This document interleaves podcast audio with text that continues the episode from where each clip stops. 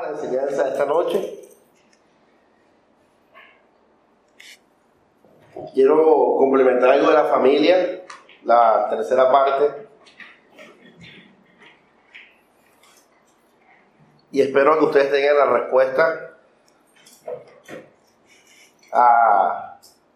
al tema, a la tercera parte. Disculpen la, últimamente la voz, estaba así gripado los últimos servicios. A ver, el, hemos aprendido en estos dos servicios con el tema de la familia las formas en que debemos bíblicamente actuar y expresar el amor en Cristo Jesús. Y les hago la pregunta a ustedes. ¿Cuál es el fin de todo eso? ¿Cuál es el fin? Y lo pregunto porque no lo mencioné enfáticamente, por eso lo quiero, lo quiero decir, recordar. Pero ¿cuál es el fin de todo eso? ¿Cuál es el fin de ser un buen esposo, una buena esposa, un buen hijo, un buen empleado? ¿Cuál es el fin a ver?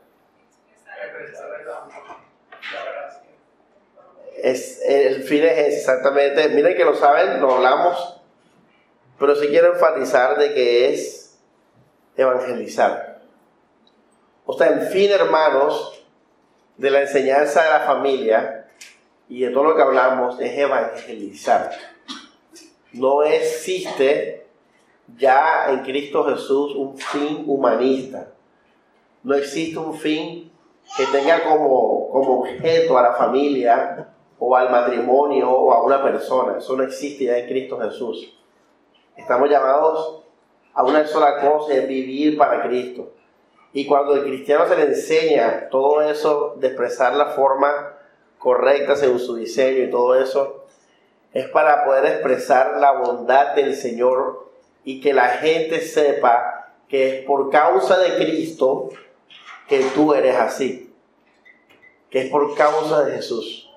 Ahora, ¿para qué tú quieres que ella sepa que es por causa de Jesús?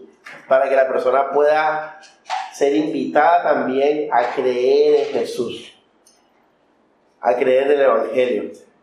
Ese es el fin de, de todo lo que hablamos, es mostrar a Jesucristo. Ahora, fíjense que Pablo, en 1 Corintios 7, cuando habla de los cristianos y los, los yugo desigual en cuanto a la separación o quedarse juntos, dice al final, ¿quién sabes tú si tu marido será salvo? ¿Quién sabes tú si tu esposa será salva? al final todo lo que se dice es con el mismo fin y es evangelizar. O sea, nosotros, yo quiero que mi hija, y yo lo que voy a decir ahora por un ejemplo real, yo quiero que mi hija cuando pregunte por qué yo soy así como soy, porque soy agradecido, porque soy humilde, porque soy amoroso, porque perdono, porque soy compasivo, porque soporto, porque perdono, porque la amo, porque la, la, cuido. Quiero que ella sepa que es porque Jesús me cambió, que ella sepa que es porque Jesús me dio vida, para que así le pueda decir a Catalina, Catalina, ven también a Jesús y recibe la vida de Él. Sé transformada, vive en su amor, vive para su gloria. Ese es el fin, iglesia. Entre esposos, hijos, padres, empleados, todo, todo, todo, todo. Pedro también dice, me contesto, para que cuando venga el día de la visitación, Dios sea glorificado en ellos, en los, en los mundanos, cuando hablen de nosotros. Entonces, eh, ese es el, el complemento de la parte 3 y bueno, dejando eso claro, vamos a, la enseñanza de hoy. Se titula Confiando en Jesús, dos puntos, viviendo en Jesús. Confiando en Jesús, viviendo en Jesús.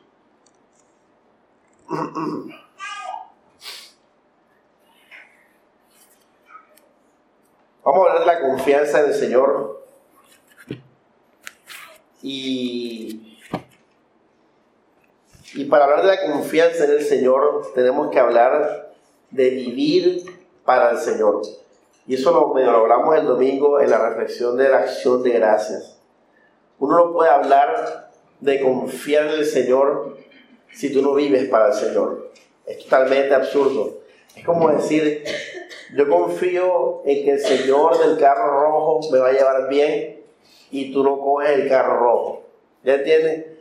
La mayoría de personas habla de confiar en Dios, oran, le claman, lo buscan, pero no viven para el Señor. Entonces es absurdo. ¿Ya? Es absurdo. Si tú vas a confiar en Dios, es porque tú vas a vivir en Dios. Si tú vas a confiar en el Señor del carro rojo, es porque te vas a montar en el carro rojo. ¿Ya vieron? Entonces por eso el título dice confiando en Jesús, viviendo en Jesús. y aquí está el problema de muchos cristianos, y quiero empezar con eso, de que, de que no viven para Jesús. No viven para Jesús y por ende es imposible que experimenten confianza en el Señor. Es imposible. ¿Qué es vivir para el Señor Jesús? ¿Se que una vez predicamos que es ser espiritual? ¿Qué, es vivir para Cristo? Es levantarse y hacer todo por Jesús. Es levantarse y, y pensar, voy a vivir para Jesús en el día de hoy. Todo lo que voy a hacer va a ser para el Señor Jesús. Todo lo que voy a hacer va a ser para conocer al Señor Jesús. Literalmente significa vivir para Jesús, es literalmente vivir para Jesús. Es eso.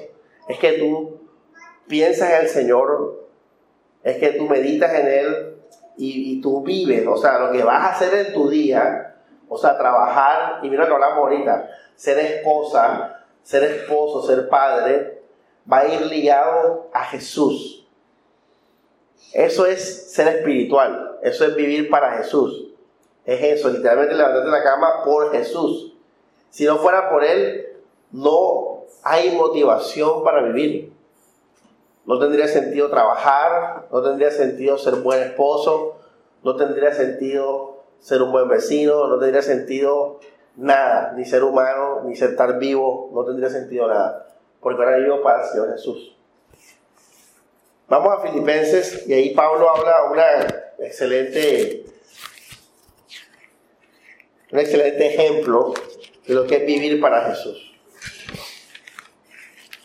Dice, verso Filipenses 3, versículo 7, dice, pero lo que para mí era ganancia, lo consideré por Cristo pérdida.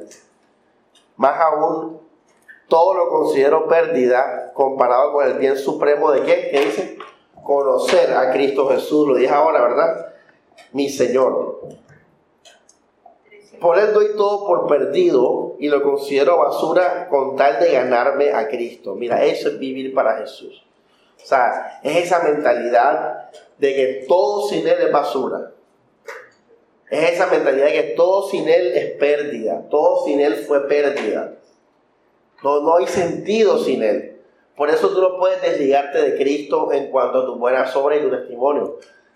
Si tú vas a repito, a, ser una persona de testimonio es para expresar la bondad de Jesús, para que la gente sea salva, para que conozcan al Señor.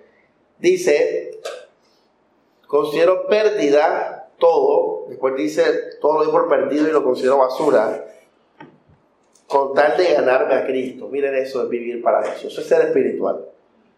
Ser carnal es vivir por mí, para mí, es descansar en mí, eso es ser carnal. Ser, ser espiritual es esto, es vivir desde Jesús, para Jesús, por Jesús. Esta es mi meta diaria, es vivir, cumplir con esto, es avanzar un poquito en esto. Dice, Vamos al versículo 10. Qué hermoso lo que viene. Dice, lo que quiero, está hablando de afectos, de voluntad. Lo que quiero es conocer a Cristo y sentir en mí el poder de su resurrección. Tomar parte en sus sufrimientos, hermanos. Miren esto. ¿Cuántos, ¿Cuántos han pensado en eso? ¿Cuántos han pensado en decir, quiero vivir solo por la fe?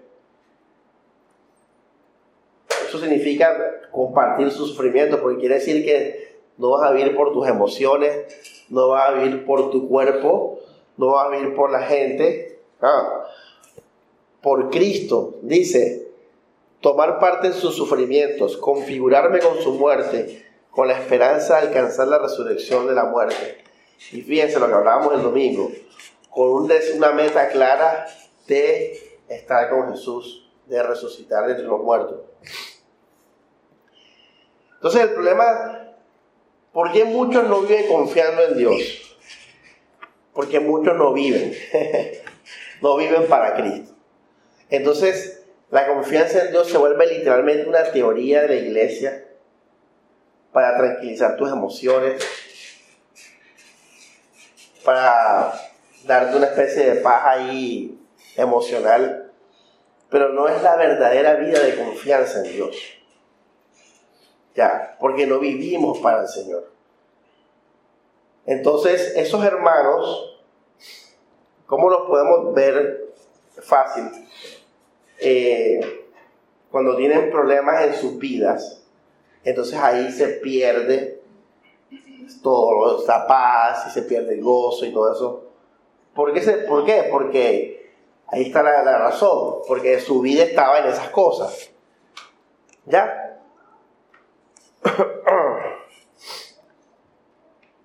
Cuando nosotros vivimos para el Señor Jesús, podemos experimentar verdadera confianza en Dios. Y les voy a definir qué es la confianza en Dios de una manera bien chévere. Dice, confiar es una conciencia activa de esperanza en ser lo que Jesús quiere que sea, en estar donde Jesús quiere que esté y en hacer lo que Jesús quiere que yo haga. Eso es confianza en Dios. Voy a repetirlo. Confianza es una conciencia activa de la esperanza, de la esperanza de ser lo que Jesús quiere que yo sea. De estar donde Jesús quiere que yo esté y de hacer lo que el Señor quiere que yo haga. Eso es confiar en el Señor. Ahora, fíjense que la definición coloqué una conciencia activa.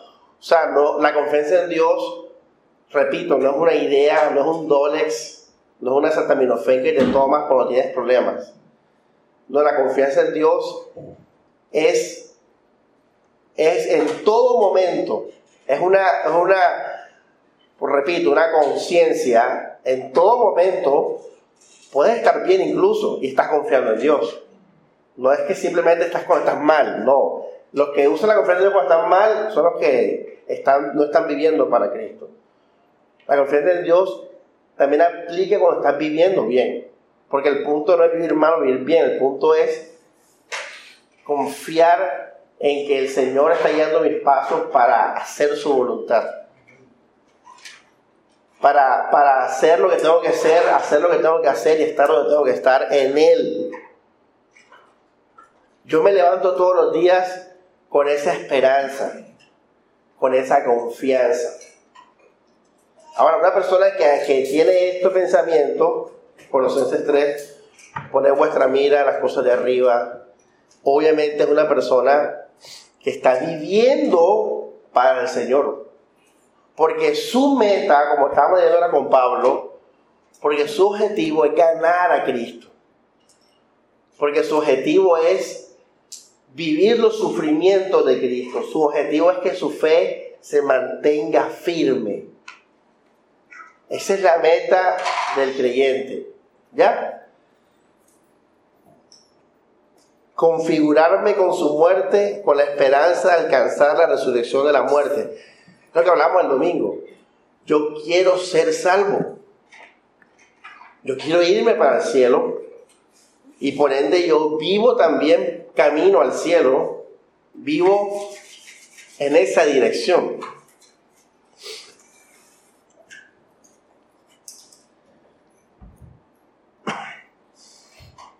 Pero repito, nuestra mente está llena de matrimonio, de, mundo, de política, de deportes, de amigos, de cumpleaños, de salud, de, vanidades.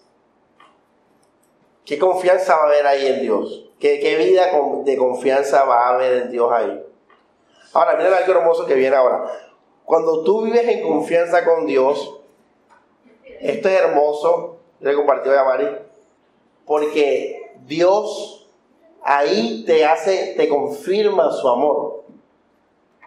Dios ahí en ese momento te, te dice, yo te voy a dar mi, yo te doy mi mano derecha. Entonces cuando tú vives en confianza con Dios, vives también en una relación cercana con Dios, íntima, real. Por eso les dije, confiar en Dios no es una pastilla que me tomo cuando tengo miedo. Confiar en Dios es también una relación íntima con Dios. Porque cuando el Señor ve que nosotros actuamos en fe, el poder de Dios va a actuar en nosotros. Su amor, su paz. Y obviamente eso es emocionante. Porque cuando te das cuenta que tienes paz y amor del Señor, ¿qué va a pasar? Vas a estar contento, vas a decir ahí, wow, brutal, esto es real, esto es un, una realidad. El domingo cuando preguntaron cuál era mi recuerdo más grato, nunca he pensado en esa pregunta. Y se ya pensé así. Muchos, hay muchos, pero cada vez que pienso en mi época de universidad es muy hermoso, hermano. Porque yo en esa época me decidí por Cristo. Allá solo en la universidad no estaba mi hermano, no estaba mi papá, no estaba la iglesia. Era yo, el mundo, era yo y, y, la riqueza del mundo y los amigos mundanos. Y allá yo solo, en esa, en esa oferta del mundo, siendo una, un joven todavía, me decidí por el Señor. Y me decidí y, les voy a decir algo, adivinen qué empecé a experimentar cuando empezaba a estar solo y solo y solo. Empecé a experimentar alegría. Empecé a experimentar amor, paz. Por eso es que recuerdo mis tiempos de universitario y los, los recuerdo con mucho agrado. Porque les puedo decir, hermano, fui muy feliz. ¿Por qué? Porque cuando tú confías en Dios, Dios va a actuar, obviamente, Dios va a obrar, Dios va a tomarte, ¿sí me entiendes? Pero para tú, repito, poder vivir en confianza con Dios, tienes que vivir para el Señor. Y muchos hermanos perdemos eso, y digo hermanos porque nos pasa a los creyentes, nos desenfocamos, ponemos nuestra, nuestra mira en las cosas de este mundo, bendito problema ese que es el que siempre nos ocurre, y entonces ahí queremos experimentar el amor de Dios, deseando cosas de este mundo. ¿Y qué dijo Juan, 1 Juan 5? 3, perdón, 2, perdón, 2, 15. No améis al mundo, ni las cosas que están en el mundo, porque el amor del Padre, ¿qué? El amor de Dios no vas a encontrarlo viviendo para el mundo. El amor de Dios lo vas a encontrar viviendo para Dios poniendo tu mirada allá arriba. Por eso usted tiene que guardarse. Y estaba leyendo primero Juan 5 y al final dice, guárdense los ídolos. Y yo es interesante porque está hablando de mi iglesia. Y, y les dice, guárdense los ídolos. Porque todos los días, hermanos, el mundo nos va a tocar la puerta. Ya eso lo hemos predicado en la iglesia. Todos los días, todas las cosas van a querer ser tu Señor. Mañana es como el, mercadeo, es como la publicidad. Mañana Kellogg's tiene que vender cereales. Mañana Apple tiene que vender celulares. Ellos necesitan dinero. ¿Y qué van a hacer todos ellos que están haciendo ya pensando en mañana cómo convencerte a cómo convencer a la sociedad del mañana a comprar esas comidas, esos celulares, esos carros. porque necesitas el dinero. Entonces, hasta que no nos muramos, iglesia, desde nuestros propios, desde la mirada tierra de nuestros hijos, hasta un carro de último modelo, nos van a decir, quiero ser tu Señor, vive para mí. Pero la vida de nosotros es completamente Cristo. Hasta lo que les dije, hasta hacer lo que tenemos que hacer como familia, es para evangelizar.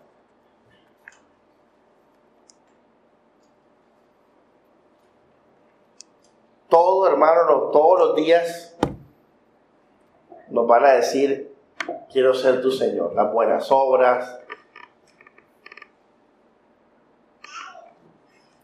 tus amigos, el mundo, lo que, todo lo que, lo que tú quieras.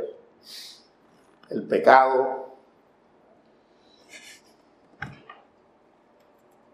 Bueno, hermanos, Dios prometió algo. Vamos a Filipenses 1.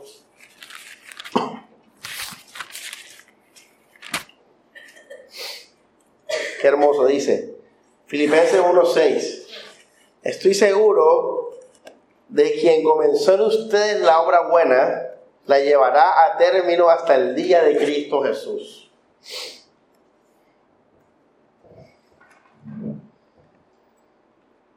Eso es una promesa, hermanos. Pablo estaba, conocía esa promesa de parte de Dios.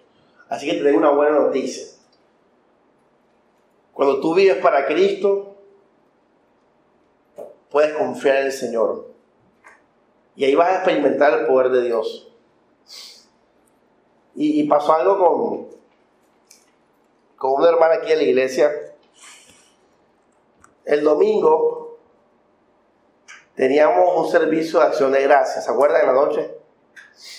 Y ese día de cumpleaños, benditos cumpleaños eso. Cumpleaños, alguien muy importante de su familia, pero muy importante. E, involucrado, no lo que cumple, que cumple el tío. Ay, ahí vamos a ir sobre todas las cosas, el cumpleaños del tío. Pero cuando es un hijo, la mamá o es tu hermano, algo ahí pegadito. Y hermano, o sea, eso es grave. O sea, cuando uno falta a un evento familiar y personal por la iglesia, eso para el mundo es grave. Porque para el mundo la iglesia no es esto es importante. O sea, para el mundo la iglesia es como, sí, como un buen lugar, una religión que te ayuda a ser una persona, pero, hey, la familia es la familia. Hey, los amigos son los amigos. Ya. Entonces, yo le, yo le dije a la hermana, miércoles, ¿sabes? Porque sabe uno que se va a formar lo que ella. Y eso es que ya esa hermana viene a la iglesia y todo eso. Yo le dije, si, si, si no vas a ir, ya sabes que se van a empeorar las cosas, se van a enfriar relaciones, o sea, va a pasar eso. Y ella me hizo como que, bueno, ¿qué voy a hacer? Ya, ya que se puede hacer, o sea, yo no voy a, negociar eso. Bueno, eso, eso es vivir para el Señor, en, una parte muy práctica. O sea, tú estás dejando de hacer cosas porque, porque primero es Jesús. Servicio, hermanos. Y ahí tienes que confiar en Dios. ¿Ya ves? Primero vives para Dios. Luego qué? Puedes aspirar a confiar en Dios. Y Dios te va a dar todo lo que tú necesitas para estar en paz. Él mismo nos va a tranquilizar. En el transcurso del día, así fue. Esa hermana estaba súper tranquila cuando pudo ser algo que, pudo alterar y quitar la paz. Entonces, hermanos, eh, les voy a decir algo muy hermoso. El fin de eso no es que tú estés tranquilo. Ese no es el fin. El fin de eso, cuando tú haces ese tipo de cosas por el Señor, es que Dios te va a salvar. Es que Dios te va a guiar al cielo, a la salvación. aquí dice Pablo, llevará término hasta el día de Cristo Jesús. Entonces la confianza en Dios no es para tener paz en una situación particular de manera emocional. Confiar en Dios, repito, es también la conciencia activa de la esperanza de estar, de estar donde tengo que estar. Y finalmente eso es estar en la presencia de Dios. ¿Ya ven, iglesia? O sea, hermanos, mira dónde estoy yo. Yo me siento a veces incómodo cuando hablo mucho de mí. El domingo pasado creo que hablo mucho de mí. Ajá, como un ejemplo. Pero fíjense dónde estoy yo. O sea, eh, ¿tengo dinero así rico? No, no soy rico.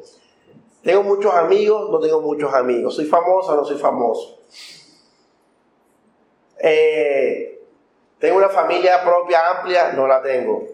Ajá, Samuel, ¿dónde estás tú? ¿De qué sirvió todo eso que hiciste en la universidad? Bueno, yo te puedo decir algo, o sea, estoy camino al cielo. Porque la doctrina y la verdad te llevan al cielo. Entonces, si, yo, si usted me pregunta a mí, oye Samuel, ¿Dios ha cumplido su obra? Yo te digo, bueno, ahora mismo estoy en la sana doctrina, estoy en la verdad, estoy camino al cielo.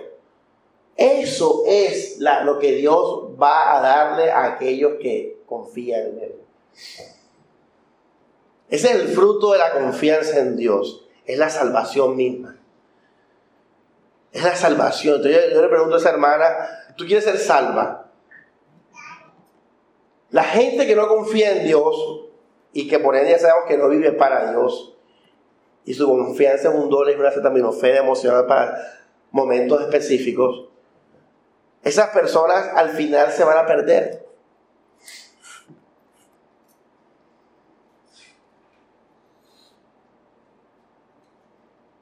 ¿Por qué Esteban estaba tranquilo?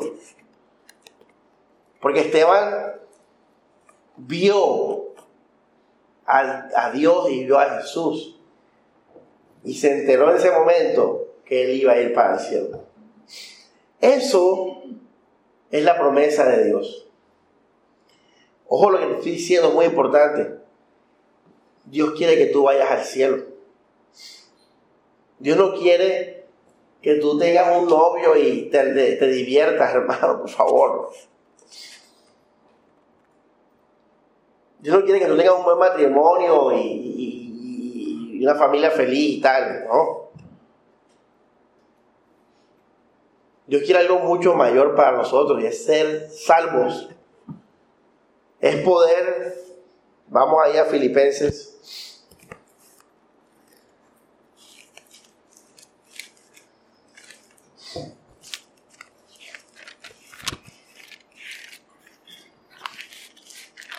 1, verso 9. Esto es lo que pido, que el amor de ustedes crezca más y más en conocimiento, en juicio para todos, a fin de que sepan elegir siempre lo mejor. Así llegarán limpios y sin tropiezo al día de qué? ¿Qué dicen? Esa es la meta, iglesia. Pero fíjate que tiene sentido, ¿ah? Una persona que no vive para Cristo no anhela esto. Y por ende no va a haber confianza en Dios verdadera. Y Dios no va a hacer nada al respecto. Pero cuando tú vives para el Señor, tú puedes confiar en Dios y Dios va a actuar y te va a salvar. Y les voy a decir algo, que hay mucha gente que su vida terrenal es un poco así como X, o la mayoría pues. ¿Qué ha ganado por estar en esta iglesia? No, ganó menos perdí esto, estoy más gordo. O sea, no hay nada bueno. Y, pero es que eso no es el regalo de Dios. El regalo de Dios es que, es que vayas al cielo. Y esto sí lo ha dado a todos aquí en la iglesia. Es nada más y nada menos que, que el Evangelio, que la doctrina que salva que salva. Es lo que Dios quiere. Salvación. Esteban murió apedreado, hermano, en la mitad de la calle.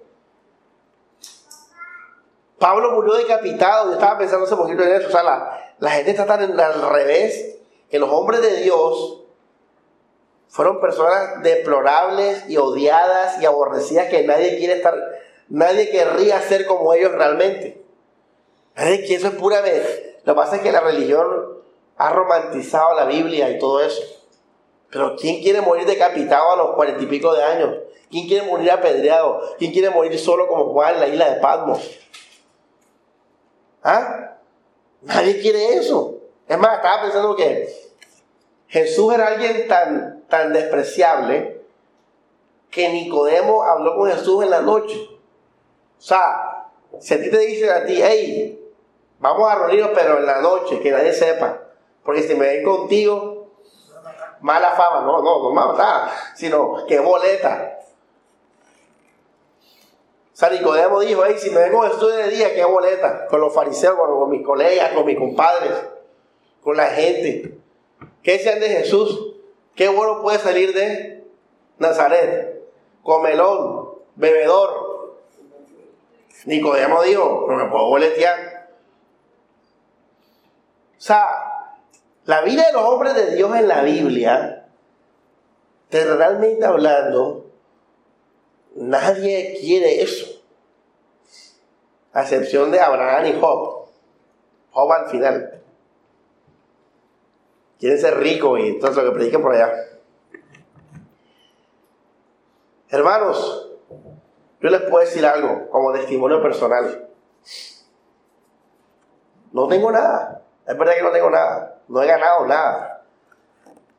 Pero estoy más que nunca cerca del cielo. Eso sí los puedo decir. Entonces mira que Dios sí cumple su promesa y la va a cumplir. Dios nos va a salvar.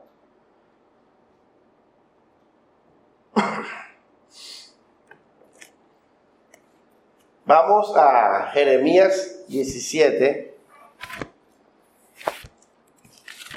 verso 7. Y esto es la, pues, el versículo que habla de lo que les dije ahora.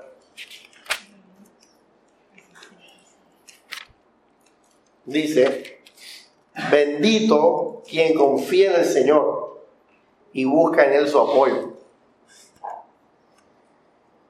Pero ojo, eso no es un WhatsApp de la oficina, que se mandan en los grupos de, la oficina o de familia. No, no. Es más, ¿cuál es el versículo y la mañana en el de la familia? Bendito y todo el mundo te va a decir amén. Ya tú has aprendido en la iglesia que confiar en Dios es que vivir.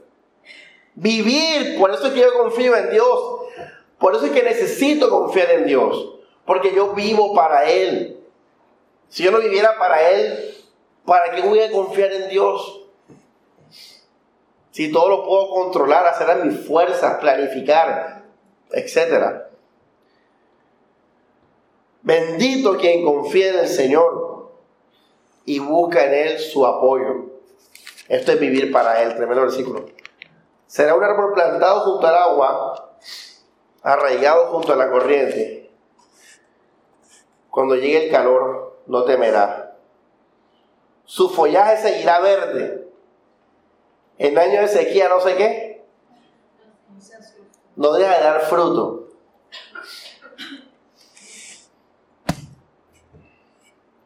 Hermanos, y aquí tiene la respuesta de que cuando un hermano pelea con otro, es porque ese hermano puso su vida en estas cosas del mundo. Porque el que confía en Dios dice que siempre va a dar fruto. Siempre su hoja está verde. Por eso cuando los, hermanos estaban peleando, Pablo dijo, está en la carne. Si, si, si, si tu esposa empieza a pelear contigo, ella puso sus ojos en el hombre de nuevo. Viceversa. Cuando nosotros, el ser humano nos quita la paz, cuando el ser humano nos maneja los sentimientos, porque ojo, el ser humano sí produce que tengamos sentimientos de tristeza, pero una cosa es eso otra cosa es ser arrastrados por eso. Es porque Ya no estamos viviendo para el Señor, y estamos viviendo para este mundo.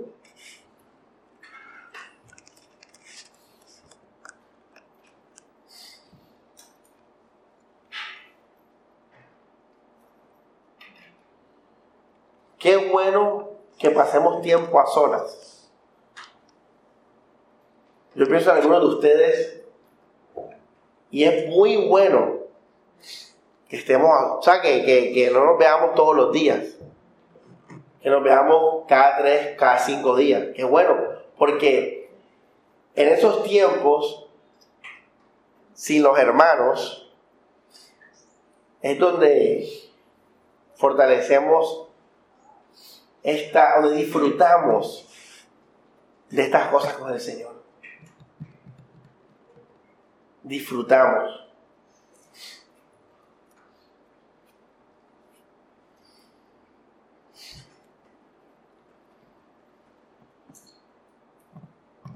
Hermanos, en la iglesia nosotros no nos hicimos para hacernos felices. Nosotros nos hicimos para acercarnos a Cristo, para ver a Cristo en el otro, para llevarnos a Cristo. Ese es el propósito de la iglesia, no es que entre nosotros mismos nos reemplazan. No, que ya yo dejé el mundo y ahora ustedes son mis amigos y ustedes tienen que estar bien conmigo porque si no me friegan. No, nada, ¿quién dijo eso? La vida de nosotros es Cristo Jesús. Por eso el hermano enfocado, ese está solo en su casa tranquilo. Vive en paz. Y cuando tú vas a él, tú recibes fruto y hoja verde. Porque él vive con el Señor. Salimos, salimos. Compartimos, compartimos. No compartimos, no compartimos. No va a pasar nada. Yo confío en el Señor.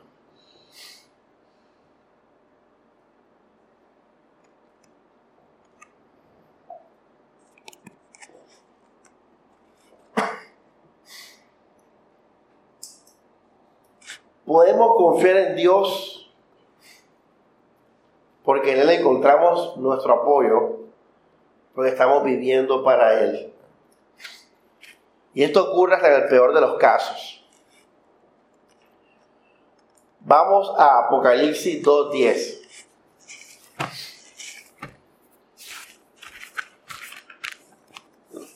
Dice, esto es hermoso. Usted, una iglesia, está hablando el Señor a una iglesia y dice, no te asustes por lo que has de padecer. Y muy importante es tu iglesia. Dios sabe todas las cosas. Dios sabe lo que vamos a padecer. No te asustes. Porque el diablo va a meter en la cárcel a algunos de ustedes. El Señor sabía que muchos hermanos iban a ir a la cárcel por causa de quién? El diablo. Tremendo. Dios lo permite. Porque Dios te quiere salvar. Y para tú ser salvo, ¿qué necesitas tener tú? Fe y morir a este mundo. Y por eso Él deja las pruebas para que haya fe y muerte al mundo, para que pueda ser salvo. Porque el que ama este mundo no puede ser salvo. Dice, porque el diablo va a meter en la cárcel a algunos de ustedes y sufrirán durante diez días. Sé fiel hasta la muerte y te daré la corona de vida. Tremendo. Tremendo porque el Señor sabe que voy a padecer sabe que me van a meter en la cárcel, sabe que voy a sufrir. Tres palabras profundas. Tres palabras importantes. ¿Y qué dice Jesús? De lo más relajado Jesús dice, tranquilo. ¿Cómo así, Señor? Sí, tranquilo. Porque yo te voy a llevar a dónde? Al cielo. Porque ese es el fin, cabezón, es que seas salvo. Esa es la meta, por eso la predica el domingo importante. Por eso las iglesias hoy por ende están tan superficiales porque no predican la vida eterna. Oye, Jesús en nuestro sufrimiento, en nuestro padecimiento, en nuestras pruebas, Jesús nos dice una sola cosa. Está tranquilo. Confía. Sé fiel. Señor, pero la prueba va a durar que un mes. No, hasta que te mueras. Pero esa persona, seguro esa gente vivió tranquila.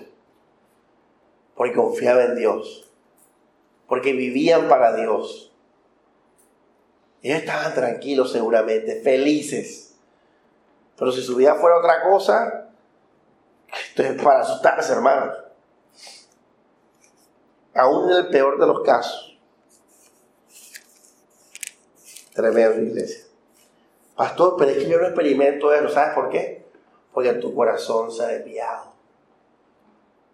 Porque tu corazón se ha desviado. Como el pueblo de Israel allá en Egipto. Estás pensando en Egipto.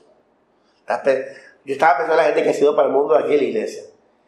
Están felices. O sea, en verdad, verdad. O sea, amaban, eran del mundo. Fíjate lo que dice la Biblia. O sea, eran del mundo. Son del mundo.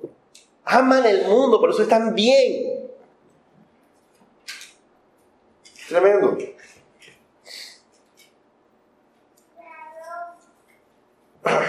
Sé fiel hasta la muerte y te daré la corona de vida. Vamos a Apocalipsis, verso 24, ahí mismo, 2.24. Sí, este tremendo también dice. A los demás de Tiatira les digo que si no han aceptado esa doctrina ni aprendido los supuestos secretos de Satanás, no les impondré otra carga. Basta que conserven lo que ya tienen hasta que yo vuelva de nuevo a la eternidad. ¿Qué es lo importante de este versículo? Que Jesús mismo les puso qué? Una carga. Él la puso a la iglesia. Y Jesús mismo dijo, no les impondré qué? Otra carga. Ahí con tu carga. Manténla hasta que yo qué? yo vuelva.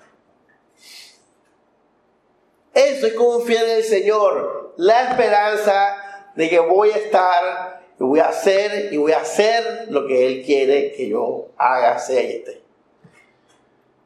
Jesús me va a llevar al lugar perfecto. Por eso puedo confiar en Dios. Porque vivo para el Señor. Porque vivo para el Señor.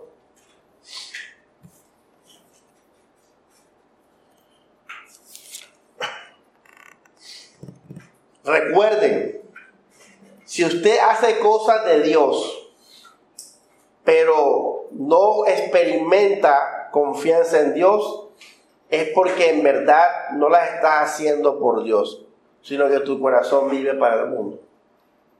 Cuando tú vives para Dios de corazón y confías en Él, tú vas a experimentar esa paz del Señor.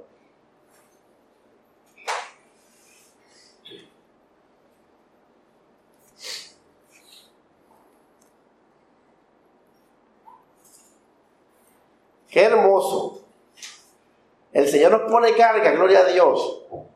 Pero estoy tranquilo. Porque ¿para qué el Señor me pone carga? Para estar con Él. Apocalipsis 3:19. A los que a los que amo, ¿qué dice?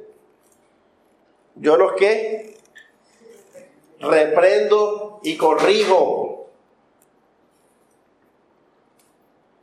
¿Qué te dice a ti? Sigue viviendo para Dios. Sé fervoroso. Arrepiéntete.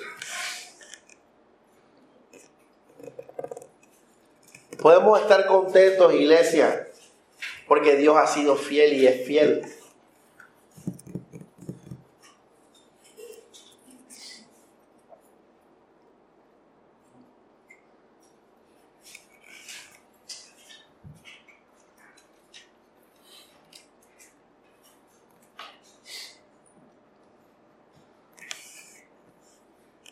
Si crees que eres salvo, mantente así, aún en eso.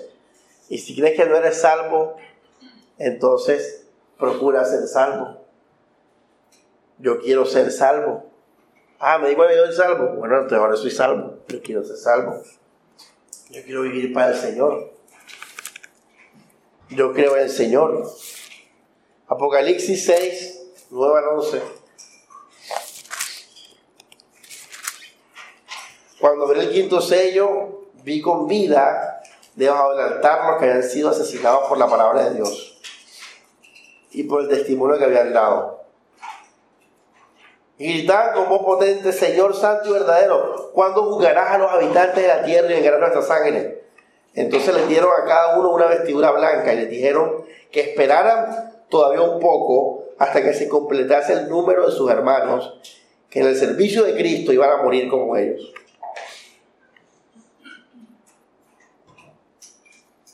¿Qué quiere decir este versículo? Que en los, en los tratamientos que Dios hace, incluso muchos hermanos van a morir físicamente por Jesús.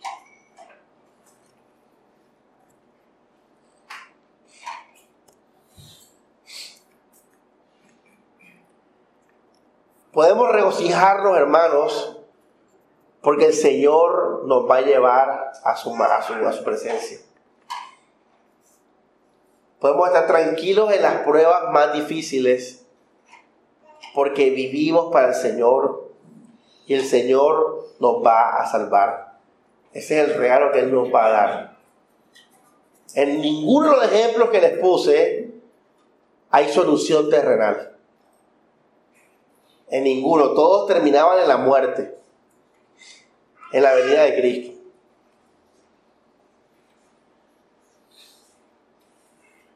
Salmo 119.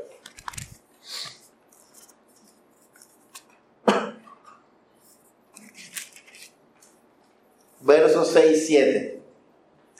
Dice, antes de la humillación erraba pero ahora cumplo tu instrucción. Tú que eres bueno y bienhechor, enséñame tus leyes. Tremendo. Pero viene el 66.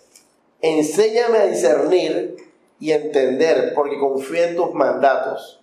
Antes de la humillación, erraba. O sea, ¿qué te hizo a ti estar en el camino correcto?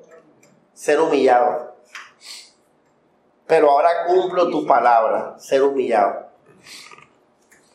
Tú que eres bueno y bienhechor, enséñame tus leyes. Verso 7.1. Me vino bien haber sido humillado, así aprendí tus órdenes. Cuando confías en Dios, aún acepta con, con tranquilidad las cosas malas porque entiendes que eran necesarias para el verso 72. Es más valiosa la ley de tu boca que mil monedas de oro y plata.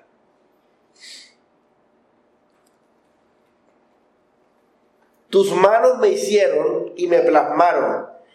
Instruyeme. Mira, mira esta devoción a Dios. Y aprenderé tus mandatos. Me miran los que te respetan y se regocijan porque he confiado en tu palabra. Señor, bien sé que tus mandamientos son justos. Con razón me qué? Me humillaste. Con razón me humillaste. Que tu amor sea mi consuelo, según prometiste a tu siervo. ¿Cuál va a ser el consuelo? El amor del Señor dice, que me alcance tu compasión y que dice después, y viviré, viviré, porque tu ley es mi delicia.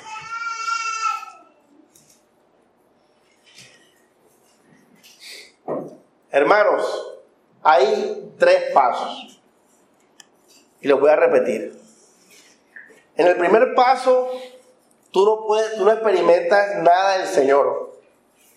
Sientes miedo, sientes incertidumbre, sientes soledad, todo lo que tú quieras. En el segundo paso, tú renuncias al mundo y decides vivir para el Señor y confiar en Él. Hasta el segundo paso todavía no puedes sentir nada, pero estás viviendo para Dios. Y en el tercer paso, tú vas a ser la persona más feliz de esta hijo de madre tierra. Tú vas a ser la persona más contenta, plena, más llena de paz y de amor del planeta Tierra. Y adivina qué vas a tener, solo a Cristo. No vas a necesitar de nada ni de nadie. Porque el Espíritu Santo te ha mostrado lo valioso y lo hermoso del amor y la palabra del Señor. Y la salvación que te espera.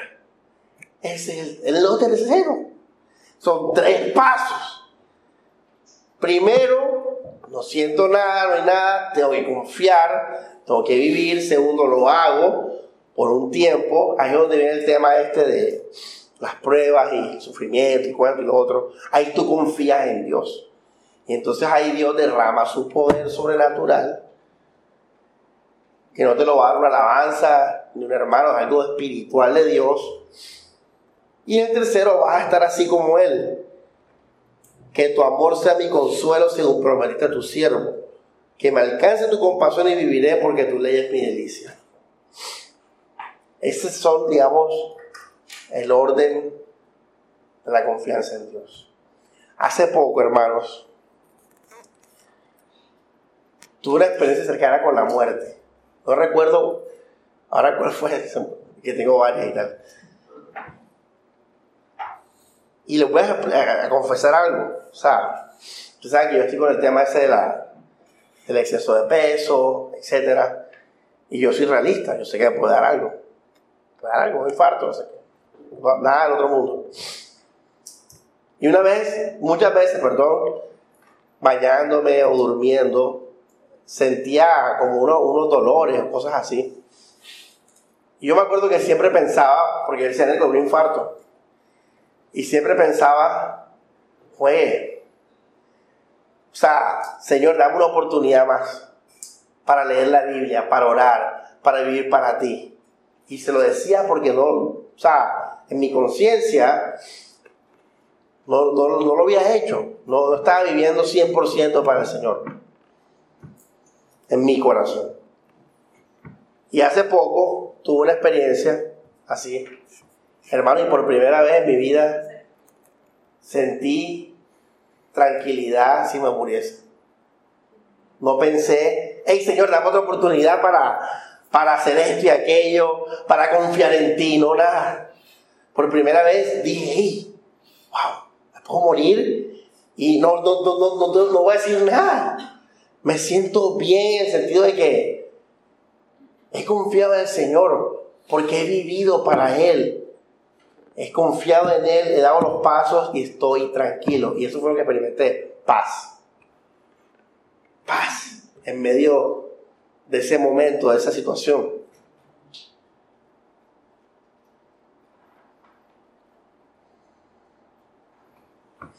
Él dice que muchos de ustedes no han arrancado ni del vivir para Cristo. Por eso es que la confianza en Dios para ustedes es como una cosa que va y viene. Una vez que vivimos para Cristo, podemos confiar en Él, Dios va a obrar en su poder y va a cumplir su promesa y nos va a dar esa paz de que vamos a estar con el Señor. Les voy a decir esto un requisito para el verdadero ministerio es estar con Jesús. Porque si yo no estuviera con Jesús, hermanos, esto es muy duro, muy difícil. Es algo muy solitario. Hay un, levanta mucho odio, mucha crítica. La única forma que tú puedas estar bien en el, Evangelio es que tú tengas una relación con Jesús. Porque si no, hermanos, va a ser durísimo. Porque el cristianismo va totalmente en contra de los valores del mundo. Totalmente contrario. Por eso es que las personas que en, el corazón se va para el mundo, ¿cómo se les vuelve el evangelio verdadero? Como algo horrible, feo, como incluso tú te vuelves tu enemigo, el enemigo de ellos. Tú te vuelves enemigo de ellos. Qué tremendo, ¿ah? O sea, hermano, hermano, no está bien conmigo. Si su corazón es para el mundo, yo le llevo así, hermano, a la iglesia, ¿qué iglesia ni qué nada? Respete, que no sé qué. No se mete en mi vida. Yo hago lo que me da la gana. Así te habla, así te habla el hermano que se va para el mundo. ¿Por qué? Los caminos de Dios se volvieron lo peor para él. Los verdaderos caminos de Dios.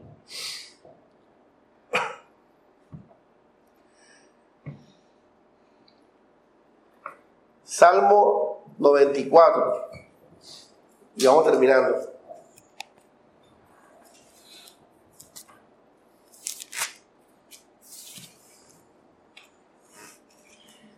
Dichoso el hombre a quien educas, Señor, a quien instruyes en tu ley, aliviándole tras los días duros. ¿Qué le dije yo de los tres pasos? mientras cava una fosa al malvado, pues el Señor no dejará su pueblo ni abandonará su herencia. ¿Cómo es el hombre que dio, que dio forma? Dichoso. Verso 13, aliviándole tras los días duros. Qué hermoso, ¿ah? Oye, pastor, ven acá, ven acá, cálmate ahí. Yo no experimento eso, pastor. Entonces, ¿qué tienes que hacer, iglesia? Hermana Carmen, si alguien le dice así, Carmen, yo no experimento esa, ese, ese dichoso. ¿Qué, ¿Qué, me diría? ¿Qué tengo que hacer? Voy a pensar el resto. Así es, hermana, excelente respuesta. Hey, si tú estás experimentando esto, vete para lo primero. Tu corazón se ha desviado. Hermanos, yo les puedo hablar con obras, mira dónde estamos. Yo dejé, yo renuncié, yo hice cosas. Y las sigo haciendo. Yo vivo para Cristo. Filipenses es lo que hablamos al comienzo. Por eso somos dichosos. Ahí viene cómo se va a llamar mi autobiografía. Ya se lo dije. Si le llevo a hacer. Dios me dio todo, pero me quitó todo. Vida real.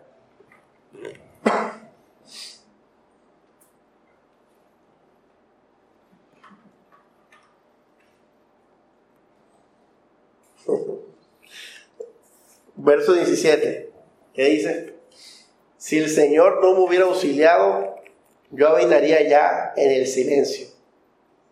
Si pienso mis pies no vacilan, tu amor, Señor, me sostiene. Si se multiplican mis preocupaciones, tus consuelos me deleitan. ¿Qué tal este hombre de Dios aquí, confiando en el Señor, ah, pero porque él vivía para Dios? Qué hermoso, ¿ah?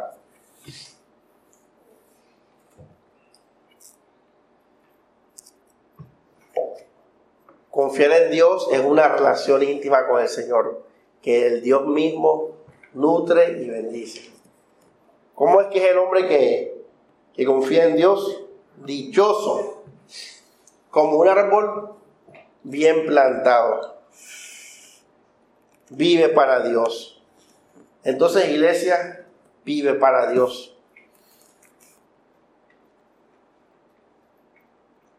No puede haber, no puede haber una sola gotica del mundo en tu corazón. Porque daña todo. Daña la emoción. Y esto es diario, iglesia, esto es diario. Esto no es que tú te limpias y ya, vas limpio hasta el final, no. Todos los días te puedes ensuciar, pero todos los días oramos y confirmamos nuestra decisión, volvemos a Dios y vivimos para Él. Así, iglesia, podemos estar confiados, contentos. Podemos vivir confiados, iglesia. Te puse el ejemplo, uno de los peores ejemplos de, que puedes estar, te los puse. Cárcel, prisión, muerte. Eh, mira el salmista ahora, soledad, enemigos. aún en el peor de los casos, podemos estar tranquilos, podemos regocijarnos en el Señor. ¿Por qué? Porque vivimos para Él. Primera de Juan 5.14. Vamos a terminar con. Primera de Juan 5.14.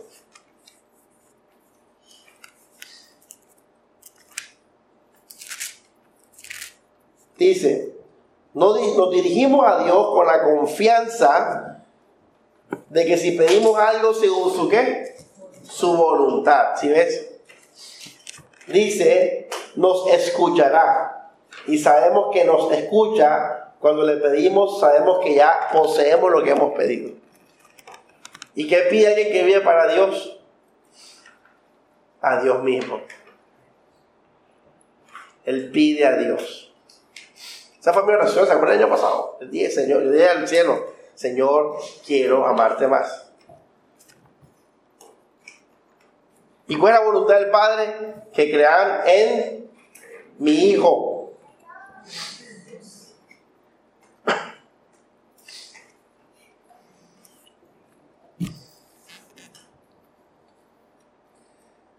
Así vivimos en Dios, hermanos, en las ofrendas,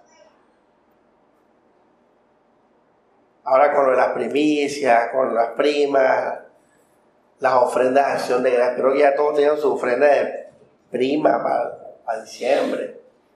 No me ha entrado ninguna por ahí todavía, pero bueno, tengo fe.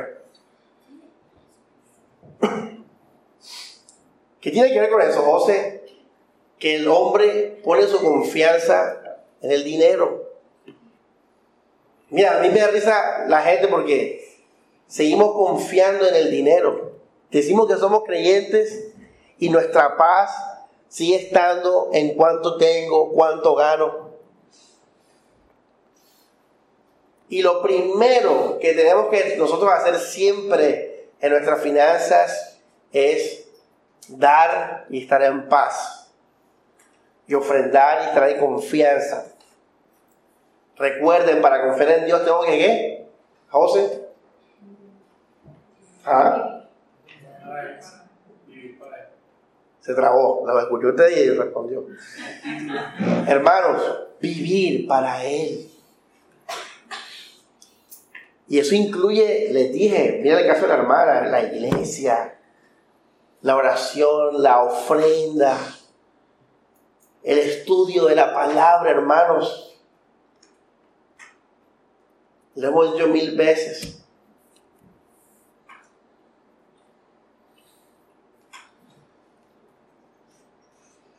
pasar tiempo con Dios. ¿Tú crees que el que pasa tiempo con Dios no va a vivir confiado? Él vive confiado porque él vive para el Señor. Su mente lo sabe, su corazón lo sabe, no puede engañarse. Y termino con esto. Cuando pasó el evento ese de la familia el domingo, yo dije, bueno, en verdad que sí, la iglesia es algo que atenta directamente contra la, la familia terrenal. Porque la iglesia en sí es una nueva familia. Y obviamente se, chocan los, los intereses.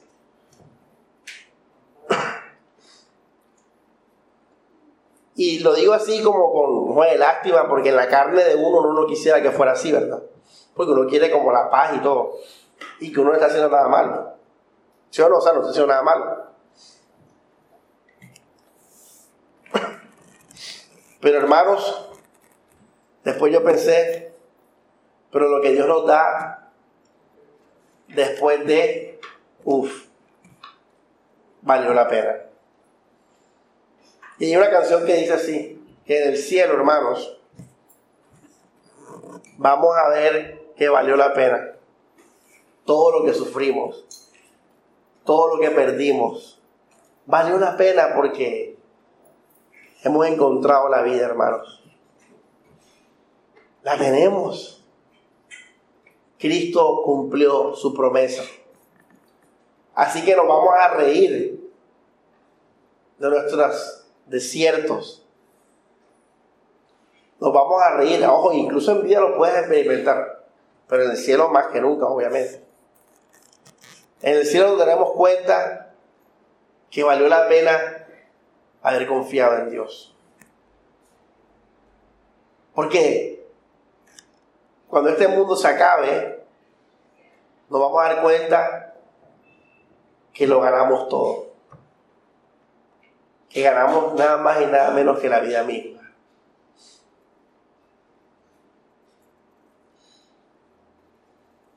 Por eso, hermanos, confiemos en Dios. Vivamos para Él. De corazón. Y confía. Si vives para Él, puedes confiar, hermanos. Y si confías, permanece. Y Dios te va a bendecir. Con nada más y nada menos que la misma salvación. Nos va a guardar y guiar para eso. Para mantenernos en la verdad e ir al cielo. Al final cada uno de ustedes, eso es lo que se está ganando en esta iglesia. Maludy, ¿qué, ¿qué está ganando ella? ¿Qué ha ganado ella con permanecer? Realmente hablando, nada. Pero al mismo tiempo, ¿qué ha ganado ella por permanecer? La doctrina, igual ustedes, los hermanos Pérez. Y todos los demás que han permanecido. Sí, iglesia, si vamos a, decir que confiamos en el carro rojo, en el conductor del carro rojo, Alex, ¿vamos a qué? A montarnos en el carro rojo.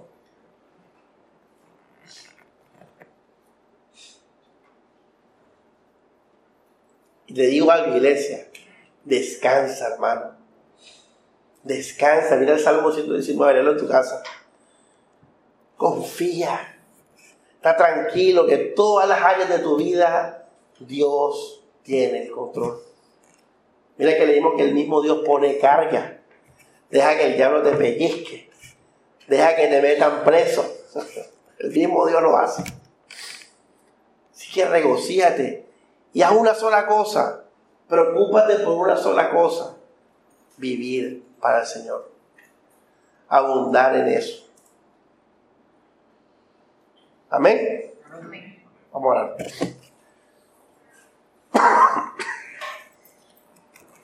Dios Padre, gracias por tu palabra, Señor. Nos encomendamos a ella el Espíritu. Aliento a mis hermanos a que la estudien, Señor, a que estudien esos pasajes, Dios. A que si ellos han decidido vivir para ti, entonces Dios que confíen, que pueden estar tranquilos, Dios. Señor, tú nos has hablado de nuevo, Dios. Tú estás con nosotros en todas las circunstancias, situaciones. Nuestro futuro está en tus manos, Señor que nosotros vivamos para ti en el presente, en lo que nos concierne, que vivamos para ti, Jesús. Pablo decidió eso y tú lo guiaste a una muerte decapitada, Señor. Esteban decidió eso y tú lo llevaste a una muerte, Señor, lapidado, Dios. No sabemos nuestro futuro, Dios, pero sabemos, Señor, que si vivimos para ti en espíritu y en verdad, Dios, sea que nos corten la cabeza, sea que nos alejen de todo y nos echen en una isla, Señor, como Juan. Sea que muramos apedreados o crucificados al revés, Señor. Al final, todo eso será necesario para estar en tu presencia, Jesús. Para que nuestro corazón se purifique y podamos realmente tener una fe sincera y una muerte real al mundo, Señor. Y te damos gracias por esa promesa, Señor porque ahora sabemos que aún lo peor que pueda pasar, Señor, no va a salirse de tus planes. Y es necesario, Dios. Como leíamos en el Salmo 119, tú eres bueno, Dios. Tú haces bien las cosas.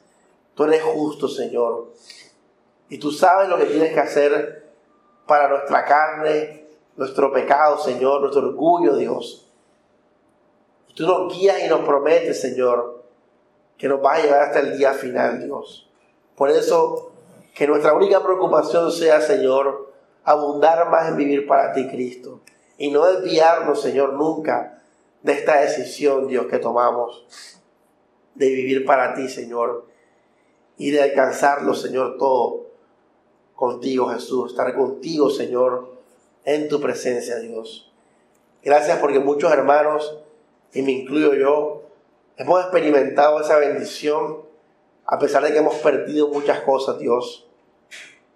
Pero deseo que todos los demás hermanos vivan esta experiencia, Señor. Que la disfruten, Dios, que puedan estar en paz, en ver lo valioso de tu salvación. Y lo que han ganado, Señor, no se compara con lo que hemos perdido en nada, Dios, ni un poquito, Señor lo haríamos mil veces más, en mil vidas más, Señor. Porque solo tú, Jesús, eres la vida de los hombres.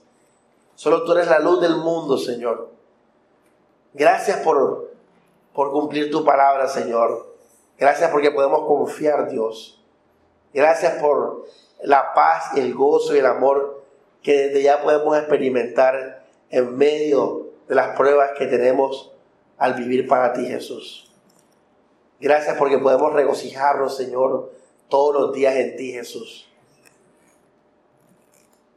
Podemos confiar en ti, Señor, siempre. Para estar donde tenemos que estar, Dios. Para hacer lo que tenemos que hacer y para hacer lo que tenemos que hacer, Dios. Vivir para ti, Señor, siempre será la brújula del caminar sabio, Señor. Vivir para ti y entregarnos a ti siempre será la brújula de tu voluntad, Dios. La brújula para una vida de confianza contigo.